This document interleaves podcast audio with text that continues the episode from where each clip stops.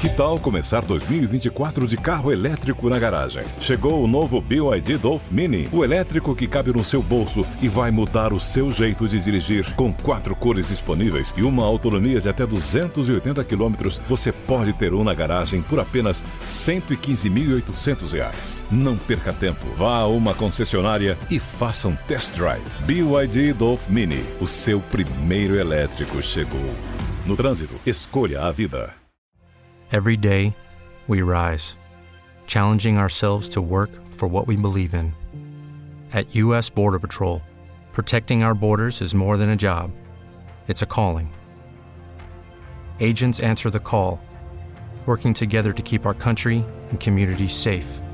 If you're ready for a new mission, join U.S. Border Patrol and go beyond. Learn more at cbp.gov/careers. Na Jovem Pan, Economia em Foco. Com Denise Campos de Toledo. E começamos agora o Economia em Foco, que tem como tema a economia brasileira e o contexto global. Nós vamos contar com a participação de Cláudio Fristac, ex-economista do Banco Mundial e presidente da Interb Consultoria, Rubens C. Cooper, o diplomata, ex-ministro da Fazenda, e Luiz Eduardo Assis, ex-diretor do Banco Central.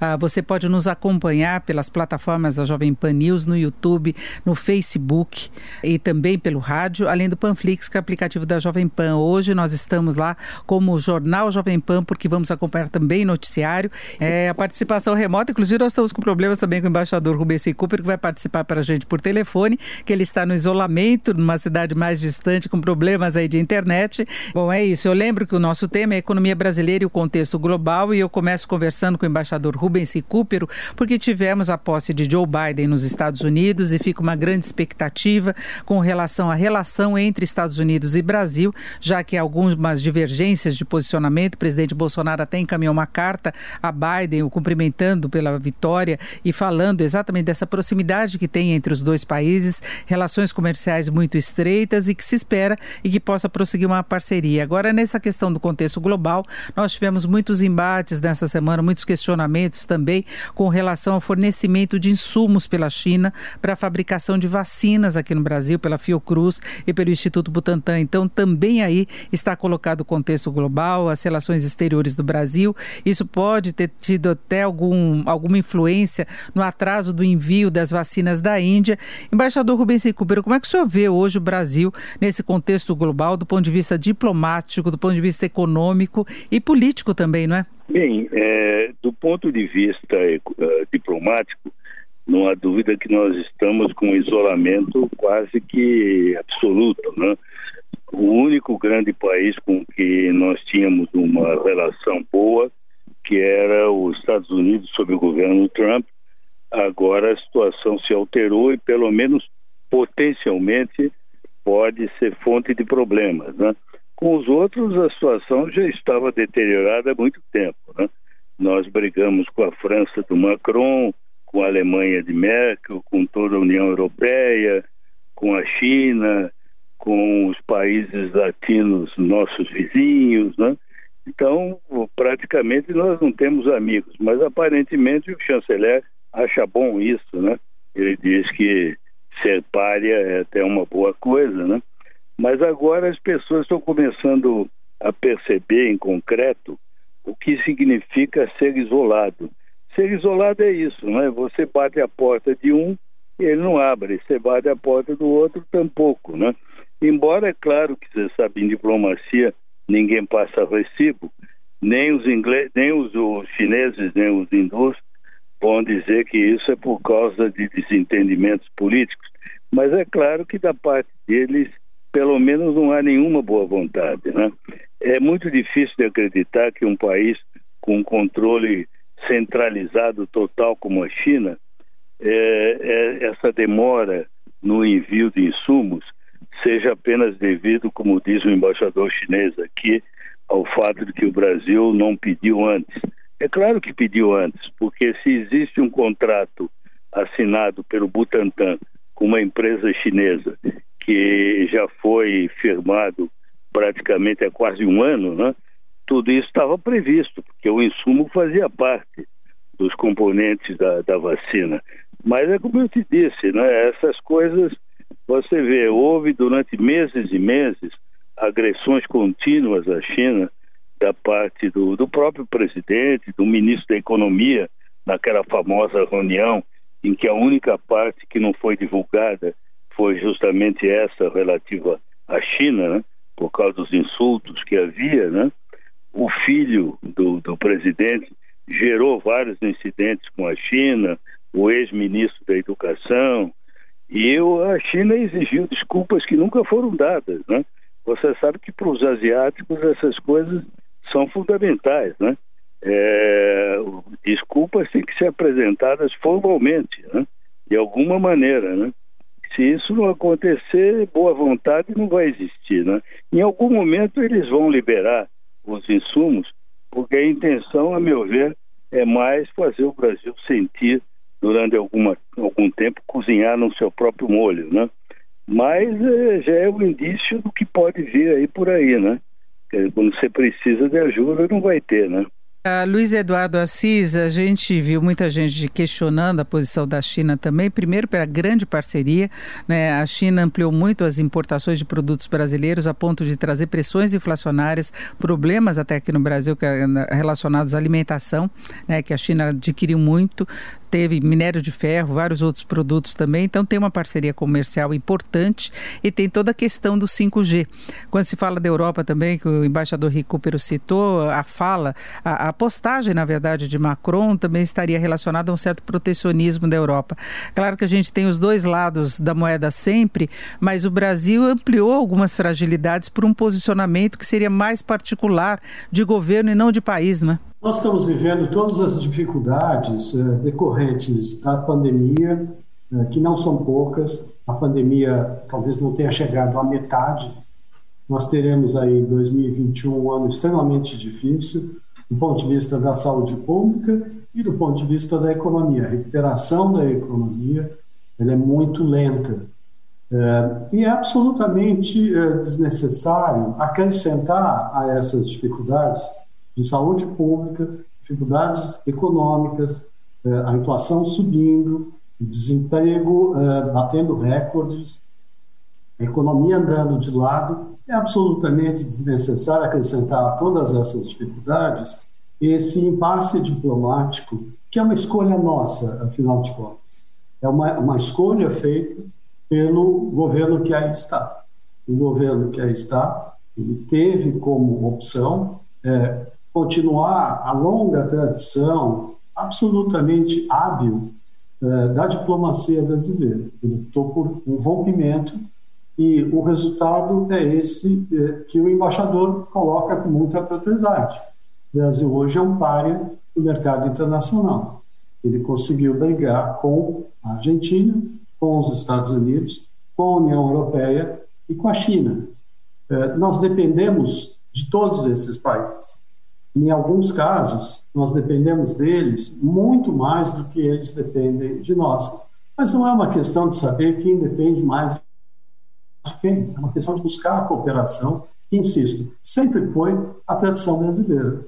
A diplomacia brasileira ela sempre foi reconhecida como extremamente capaz.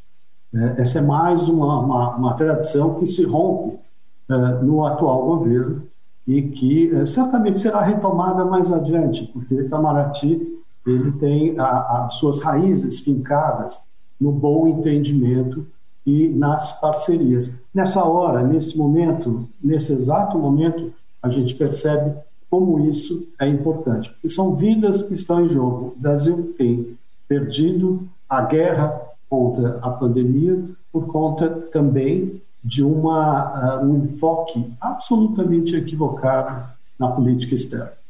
Agora, embaixador Recupero, o, como eu disse, o presidente Bolsonaro acabou divulgando uma, uma carta, né, encaminhou a Biden, se posicionando de uma forma muito amigável e defendendo a parceria entre os dois países. Da mesma forma, em relação à China, uh, uh, houve um esforço para se tentar reverter aquela demora, assim como em relação à Índia, um posicionamento de governo mesmo. Houve até embates com relação à, à possibilidade ou não de participação do Congresso. Rodrigo Maia teve iniciativa de conversar com o embaixador, a secretaria Secretaria de Comunicação disse que ele não deveria ter feito isso, que a, a exclusividade da negociação é do governo. O senhor acha que o governo mudou um pouco o posicionamento a partir das dificuldades que enfrentou e a partir da concretização da situação nos Estados Unidos? Porque agora o Brasil vai ter que lidar com o governo Biden. É, em relação ao governo Biden, não há dúvida que essa carta enviada pelo presidente já é um gesto. Né? É claro que em si mesma a carta não basta, porque as razões de, de, de, de, desacordo são concretas. Né? Problemas sobre meio ambiente, sobre a destruição da floresta amazônica, tratamento dos povos indígenas, a posição que o Brasil vem adotando nos órgãos internacionais em questões como o aborto, questões de direitos humanos e homossexuais, etc. Né? Tudo isso, nós estamos é, numa contra-agenda em relação à agenda do governo Biden, que é um governo extremamente liberal, tanto assim que é o primeiro gabinete na história dos Estados Unidos em que se nomeou uma transexual como ministra. Né? É, então, é, é óbvio que todas essas questões mostram que o distanciamento continua. Né? Agora, é, isso pode ou não levar a um atrito. Né?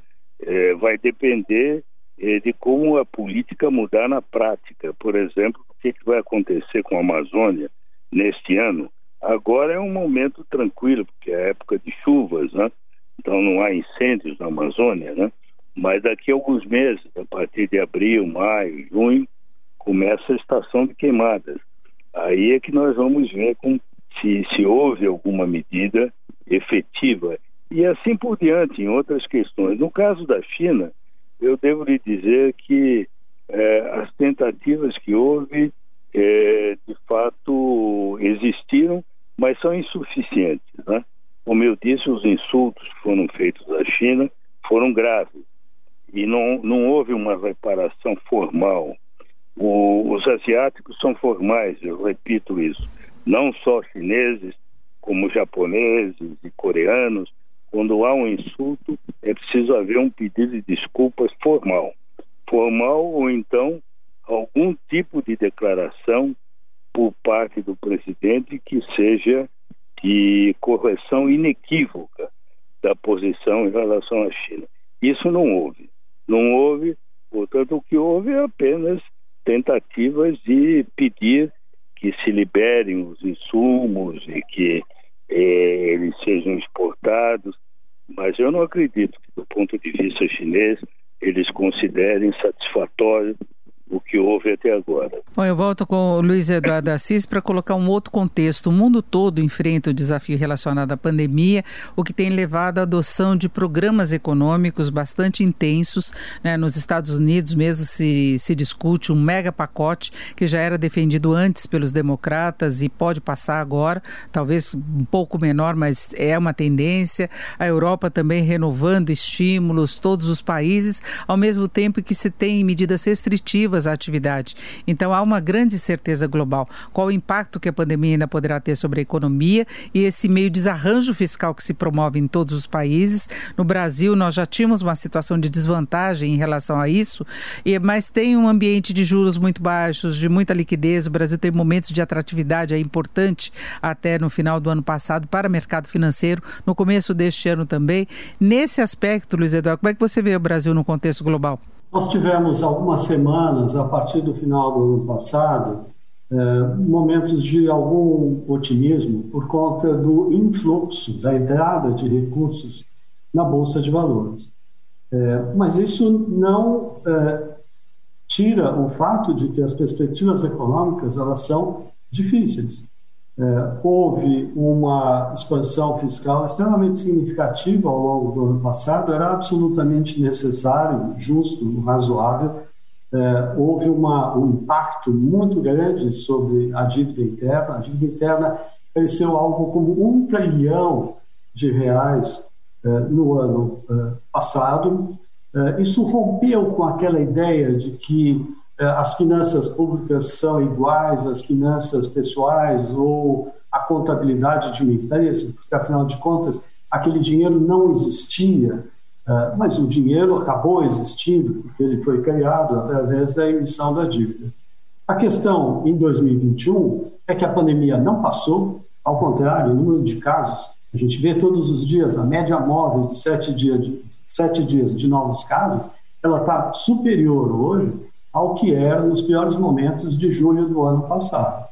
É, temos ainda um longo caminho, a vacinação está nesse impasse é, por conta dessa, dessa, dessa, desse desvario é, diplomático no qual o Brasil desnecessariamente se meteu. Portanto, temos dificuldades à frente. Temos dificuldades para fazer a economia crescer e temos dificuldades por conta do fim do auxílio emergencial, o que deve levar a um crescimento menor, na minha opinião, do que se estima hoje. então, as escolhas são muito difíceis e elas têm muito a ver com a dinâmica da correlação de forças políticas. A ideia de que o Ministério da Economia consegue impor novamente a agenda da austeridade em 2021, ela perde cada dia mais espaço. É cada dia mais difícil não discutir o teto de gastos, é cada dia mais difícil não discutir o retorno eh, parcial e temporário que seja do auxílio emergencial. Agora, isso significa também aumentar ainda mais a dívida pública, acirrar ainda mais o desequilíbrio fiscal, aumentar ainda mais o déficit, e isso pode ter, em algum momento, consequências negativas. Eu não estou entre aquelas pessoas, entre os economistas, que acham que há um problema latente de insolvência do setor público. Não, não há um problema de insolvência do setor público. A questão, no entanto, é que a dívida pública não pode crescer indefinidamente. Se fosse assim tão fácil, não haveria país pobre no mundo. Mesmo que a dívida seja paga com a moeda que nós mesmos podemos emitir, existem limitações ao crescimento da dívida. Ninguém sabe exatamente em que momento a coisa começa a, a entrar em desarranjo, mas o que, o que se sabe é que o endividamento não pode persistir indefinidamente. Mas o que temos, então, é um governo que está perdido do ponto de vista da política econômica. Não há propostas, as propostas das reformas, elas eh, não foram encaminhadas, a reforma tributária, a PEC 45, o governo não encampou, não ofereceu é, apoio, não ofereceu suporte. A reforma administrativa que foi proposta é uma reforma absolutamente pífia, parcial, insatisfatória, é, e não há é, um projeto de crescimento da economia. Até porque o que a gente vai discutir nas próximas semanas e meses é a crise política, não é a crise econômica. A crise econômica vem a rebote da crise política.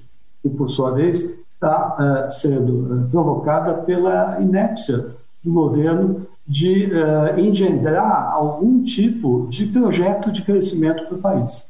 Nós estamos na metade do mandato, nós não temos rumo. O governo não tem rumo, o governo não tem propostas e vamos passar as próximas semanas, os próximos meses, discutindo o desdobramento da crise de saúde pública e o desdobramento da crise política. A economia vai fazer o que for possível, ela é residual nesse.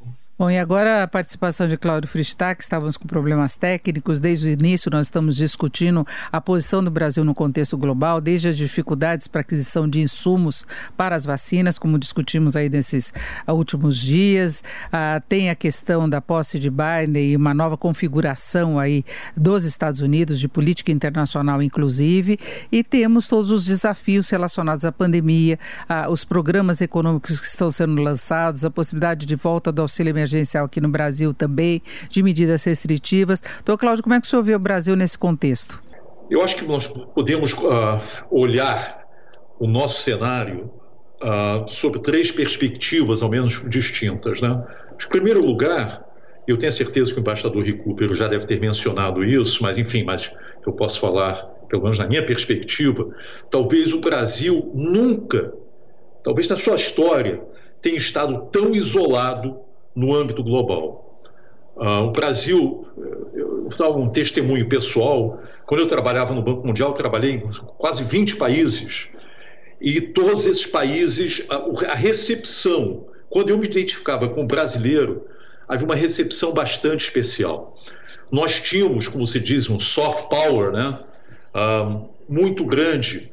Havia uma boa, havia primeiro uma, uma perspectiva de que o Brasil, de alguma forma, tinha um papel historicamente construtivo, pacífico no âmbito global, um, sempre foi muito bem visto, e não era apenas porque nós tínhamos é, um futebol espetacular, não era isso. Era porque realmente o Brasil tinha essa, essa reputação, e uma reputação ganha ao longo de décadas. Né?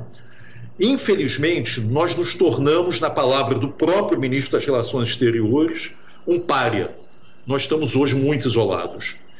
Ah, foram dois anos de erros consecutivos, sistemáticos, pelo menos que eu atribuo, na nossa diplomacia. Quando eu falo diplomacia, lato senso.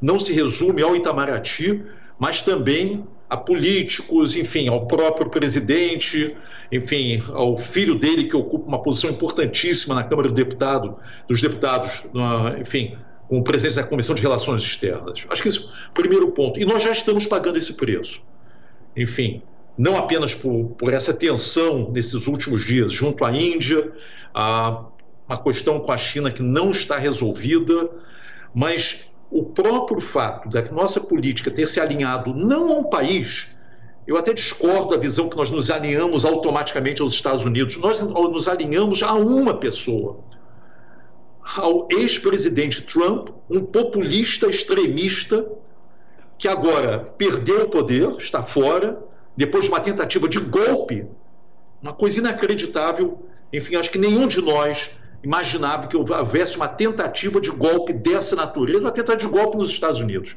Houve uma tentativa de golpe. Então, esse é o primeiro ponto. Eu acho que nós não estamos bem, estamos isolados. Eu acredito que uma carta não é suficiente para o presidente Biden, porque o presidente não governa sozinho ele tem não só o Congresso, o Partido Democrata, e há, uma, e há forças bastante significativas dentro do Partido Democrata que, depois de dois anos de insultos sistemáticos, eu acredito que eles, pelo menos que estão, já estão dizendo que essa, situação, isso infelizmente vai custar caro. Espero estar errado, espero que as relações entre os países, entre os estados, se restabeleça em bases sólidas, mas infelizmente nesse momento e não é isso que eu estou enxergando. Enfim, acho que o segundo ponto, então, de um lado nós temos essa uma posição de párea no âmbito global, certamente no âmbito diplomático. Acho que segundo, eu acho que a economia mundial nós temos, obviamente, um grau de incerteza muito grande, porque nós não sabemos o curso dessa pandemia. Estamos, sim, vivendo uma segunda onda, uma segunda onda muito agressiva. Não sou epidemiologista, médico, etc., mas, obviamente, todos nós lemos as notícias que vocês também nos fornecem, né? Enfim, o fato é que há novas cepas, ou variantes, como se diz, da África do Sul, identificados aqui no nosso país, Manaus, também identificados na Inglaterra, cepas essas que cujo grau de transmissibilidade é maior, em alguns casos talvez até mais agressivos. Então, isso coloca um elemento de incerteza. Nós já temos uma camada de incerteza muito grande. Essa é uma nova camada de incerteza. Isso quer dizer que a economia mundial, que tem nos beneficiado, ela tem nos beneficiado porque os preços das commodities estão muito elevados, ela tem nos beneficiado porque os juros são hoje, de modo geral, dependendo de que, nós, dependendo de que juros nós estamos falando, são negativos, mas o fato é que a questão é saber o que, que está, o que, que, o que, que a economia mundial promete para os próximos meses e durante esse ano. E nós realmente não sabemos. Nós estávamos apostando, com muitos estavam apostando numa recuperação, vai haver uma, com toda a probabilidade uma recuperação, mas o ritmo dessa recuperação está sendo atenuado na medida que essa segunda onda, enfim, toma, finca pé. E, obviamente, aí vai ter uma tensão, entre aspas, vai ser uma luta entre, entre, a, entre a segunda onda de um lado e o processo de vacinação. Vamos ver uh, se os Estados Unidos, por exemplo, que tem um poder enorme, do âmbito de seu sistema de saúde, que tem a disponibilidade das vacinas, se vai conseguir fazer o que o presidente Biden acabou de prometer. 100 dias, 100 milhões de, de aplicações, 1 milhão de aplicações por dia. É difícil, não se conseguiu no governo anterior. Enfim, vamos ver, isso é importante. Esse é um teste muito relevante. Enfim, então tem essa nuvem na economia mundial e essa nuvem só irá se dissipar de fato com a vacinação em massa, principalmente no âmbito das grandes economias, Estados Unidos, União Europeia e a, e a, e a Ásia, evidentemente. E a terceira perspectiva, digamos assim, Sim, nas primeiras duas não, é, não, são muito boas. É a nossa própria economia, como é que isso vai funcionar. Nós estamos, Denise e ouvintes, né? nós tínhamos, todos nós, todos nós, uma boa parte do, dos analistas tinha uma ideia, bem, ok, 2020 foi um ano muito difícil, estamos nos recuperando, tem uma recuperação até relativamente forte, mas com essa segunda onda, onda, e com um grau de incompetência e irresponsabilidade, incompetência no âmbito do Ministério da Saúde e irresponsabilidade sendo demonstrada por, primeiro, pelo próprio presidente porque continua com uma campanha contra a vacinação, contra a vacina, contra o uso de máscaras, isso tudo, obviamente, gera mais incerteza para a nossa própria economia. De novo, é tiro no pé. Nós estamos nos especializando e perdemos a oportunidade de darmos tiro no pé. Então, a nossa economia hoje está num processo de desaceleração, mais uma vez. Tivemos, sim, uma retomada em V curta. A nossa primavera, digamos assim, foi uma primavera curtinha, e agora nós estamos num processo de desaceleração. Se nós conseguirmos crescer algo em torno de 3% esse ano, considerando que o carregamento estatístico, o efeito estatístico, enfim, que é algo que você não precisa fazer nada, mas vem do ano passado, digamos assim, é da ordem de 2,3%, 2,4%, ou seja, se nós conseguirmos crescer algo entre 0,5% e 1%, olha, temos que nos dar, nos dar por felizes. Isso porque, efetivamente, as forças que arrestam o nosso crescimento são muito grandes. Em primeiro lugar, incompetência. Em segundo lugar, o fato que nós estamos um país, nós temos, pelo menos a minha perspectiva, nós não temos rumo, temos hoje um país sem rumo. Eu acredito que o problema fiscal é gravíssimo, mas ainda mais grave que o problema fiscal é a ausência de rumo, a ausência de um programa econômico crível talvez uma vez com a, com a, a eleição dos presidentes das casas, Câmara e Senado, nós vamos poder lançar um programa econômico crível. Mas eu acho que é bom dizer o seguinte: o tempo se esvai. Isso, o tempo político é um tempo muito rápido. Ano que vem é um ano eleitoral, já é tarde demais. Ou seja, se formos fazer algumas reformas bem essenciais, a reforma administrativa em particular e tributária, é esse ano. Se formos apresentar um programa crível que dê sustentabilidade fiscal ao nosso país nos próximos anos, é esse ano. Ano que vem, feliz ou infelizmente, enfim, a cabeça de todos os políticos, enfim, e dos próprios técnicos vão estar voltados à eleição. Vai ser um ano muito curto, enfim, talvez pós primeiro semestre de 2022 nada mais acontecerá no, no Congresso. Então, Denise, eu acho que nós temos essas ondas, digamos assim, contra o nosso país nesse momento. Temos que levar isso em consideração, temos que lutar para que o Congresso rapidamente volte e volte com as reformas. Algumas reformas são essenciais, a tributária e a administrativa, certamente. No âmbito da infraestrutura, tem uma agenda importantíssima a ser seguido, e nesse momento está tudo, está tudo um pouquinho parado, infelizmente. Né? Seguimos aqui com Economia em Foco, que hoje discute a economia brasileira e o contexto global. Contamos com a participação de Cláudio Fristac, ex-economista do Banco Mundial, presidente da Interb Consultoria, Rubens Recupero, diplomata e ex-ministro da Fazenda, e Luiz Eduardo Assis, ex-diretor do Banco Central. Embaixador Rubens Recupero, Cláudio Fristac, antes do intervalo, chamava muita atenção para as condições da economia brasileira, né? para a possibilidade de nós termos uma freada na recuperação esperada para este começo de ano, muito em função da pandemia e defendia a aprovação das reformas que já estão a, em discussão há bastante tempo. Pelo menos tivemos os projetos aprovados, tem muitas medidas a serem aprovadas ainda pelo Congresso. O senhor vê espaço político para a implementação da agenda, que era a agenda original, inclusive, da equipe econômica? Olha, uma coisa que me impressionou muito é que tanto o Cláudio como o Luiz Eduardo foram é, unânimes na mesma avaliação. O Cláudio, que chegou até depois, por causa de problemas técnicos, usou, curiosamente, a mesma expressão que o Luiz Eduardo Assis, né? que o país está sem rumo. Né? E é também a minha convicção. Portanto, sem que nós tenhamos combinado nada, né? há, há realmente uma situação em que o, o, julgamento só pode ser mesmo esse, né? Da, negativo a respeito uh, da, das perspectivas da, da, ação do governo. Né? Eu, eu não vejo muita possibilidade que isso mude, né? porque você vê um outro fator que é preciso lembrar, né?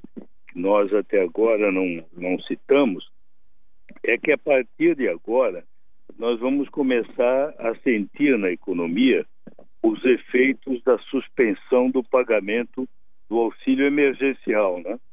Porque esse auxílio, é, que foi no início de 600, depois passou para 300, a partir de agora desaparece, né? E até agora ele tinha sido um fator poderoso na, no estímulo do consumo e na ativação da economia, né? Como até agora nós estamos praticamente terminando o mês de janeiro e ainda não, não se fez nada para substituir o auxílio emergencial, é, e por outro lado nós vemos que o desemprego continua muito alto, né? sem nenhuma perspectiva de absorção da mão de obra a curto prazo, nós vamos ver uma situação difícil né, pela frente. Né?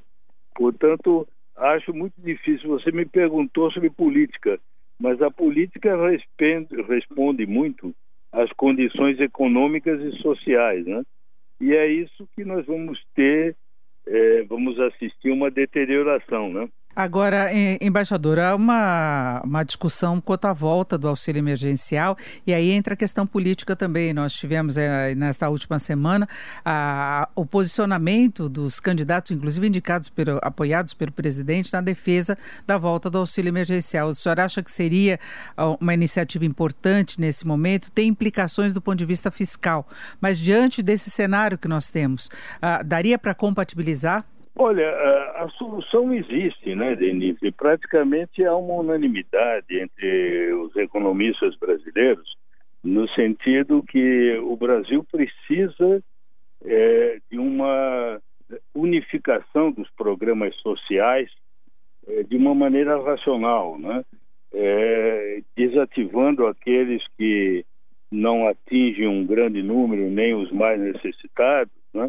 direcionando aos que precisam mais, né?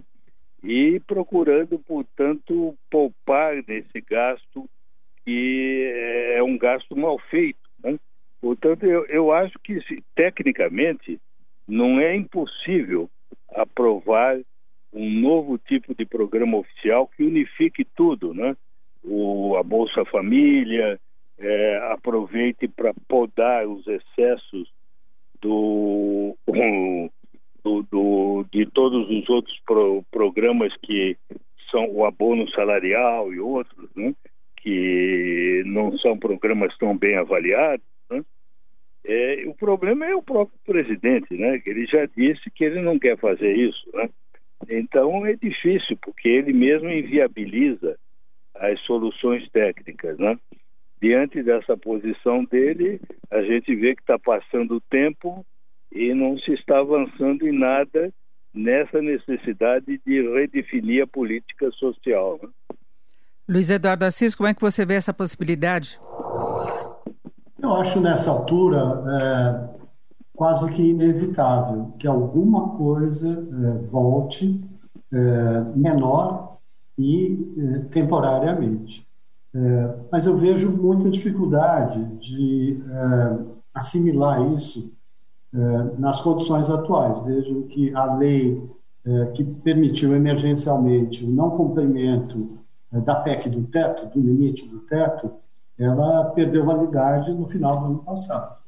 Então, será preciso, para que isso possa ir adiante, para que haja um retorno parcial e temporário do auxílio emergencial, que, repito, acho nessa altura inevitável, por menor que seja, acredito que não dê para acomodar no orçamento atual e, portanto, o Congresso vai ter que renovar essa medida de emergência que dá uma espécie de perdão para é, o cumprimento do limite determinado pela lei é, do teto.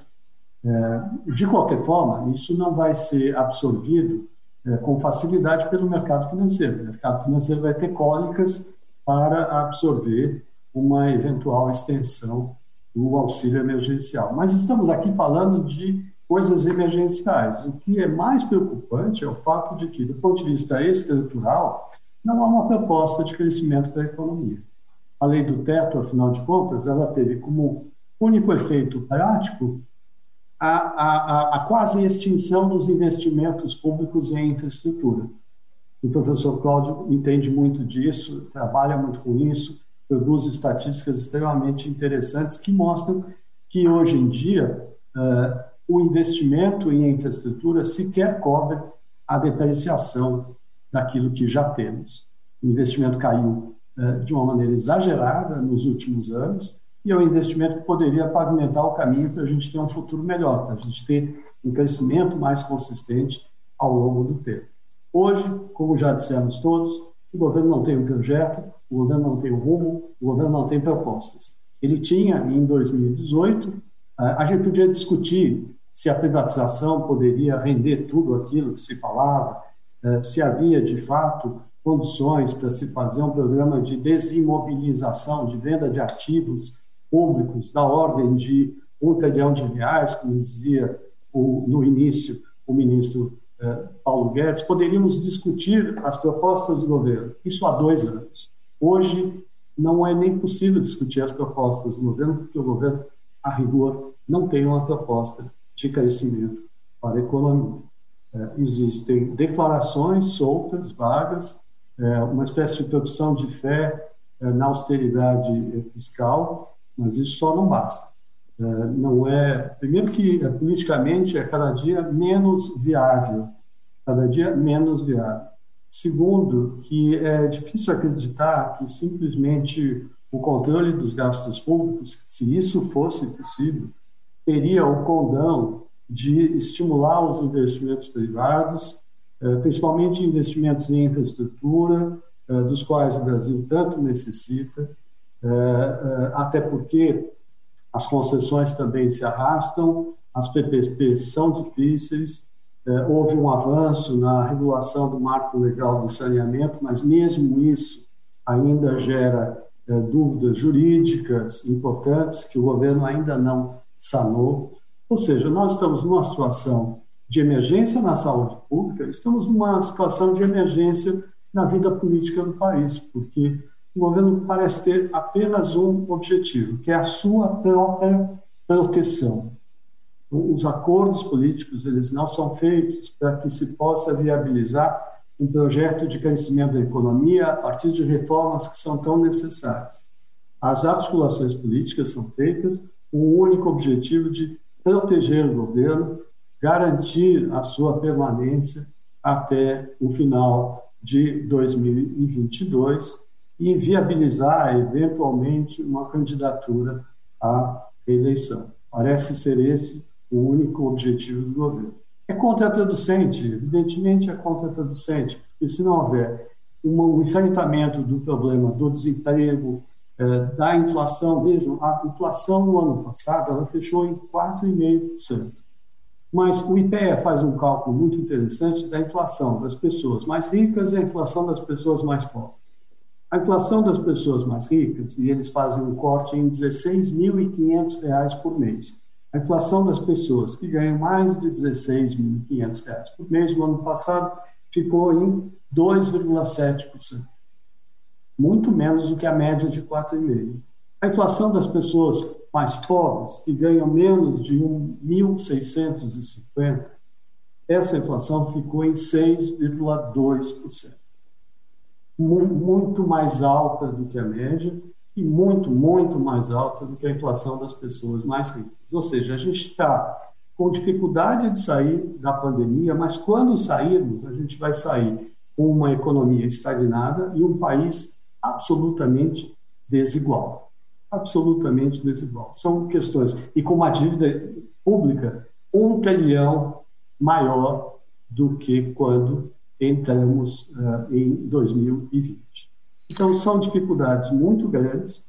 A questão fiscal, ela, eu acredito que a questão fiscal ela vai ser da década de 2020 a 2030 aquilo que a crise da dívida externa foi para a década de 80 e a década de 90. Nós vamos discutir durante muitos anos, nos próximos anos, é, é, a crise fiscal, e não é uma reforma tributária apenas, nos termos que está colocada hoje, não será essa reforma tributária, que hoje também parece tão difícil de ser aprovada, não é ela que vai é, enfrentar este problema ampliado é, da, da crise fiscal. Portanto, temos grandes dificuldades é, e não temos uma agenda. A agenda é uma agenda de curto prazo, é uma agenda que é, é busca simplesmente a sobrevivência e a proteção do atual governo. É, é, é, é lamentável que estejamos assim, mas é, é, aqui onde estamos hoje, no começo de 2021.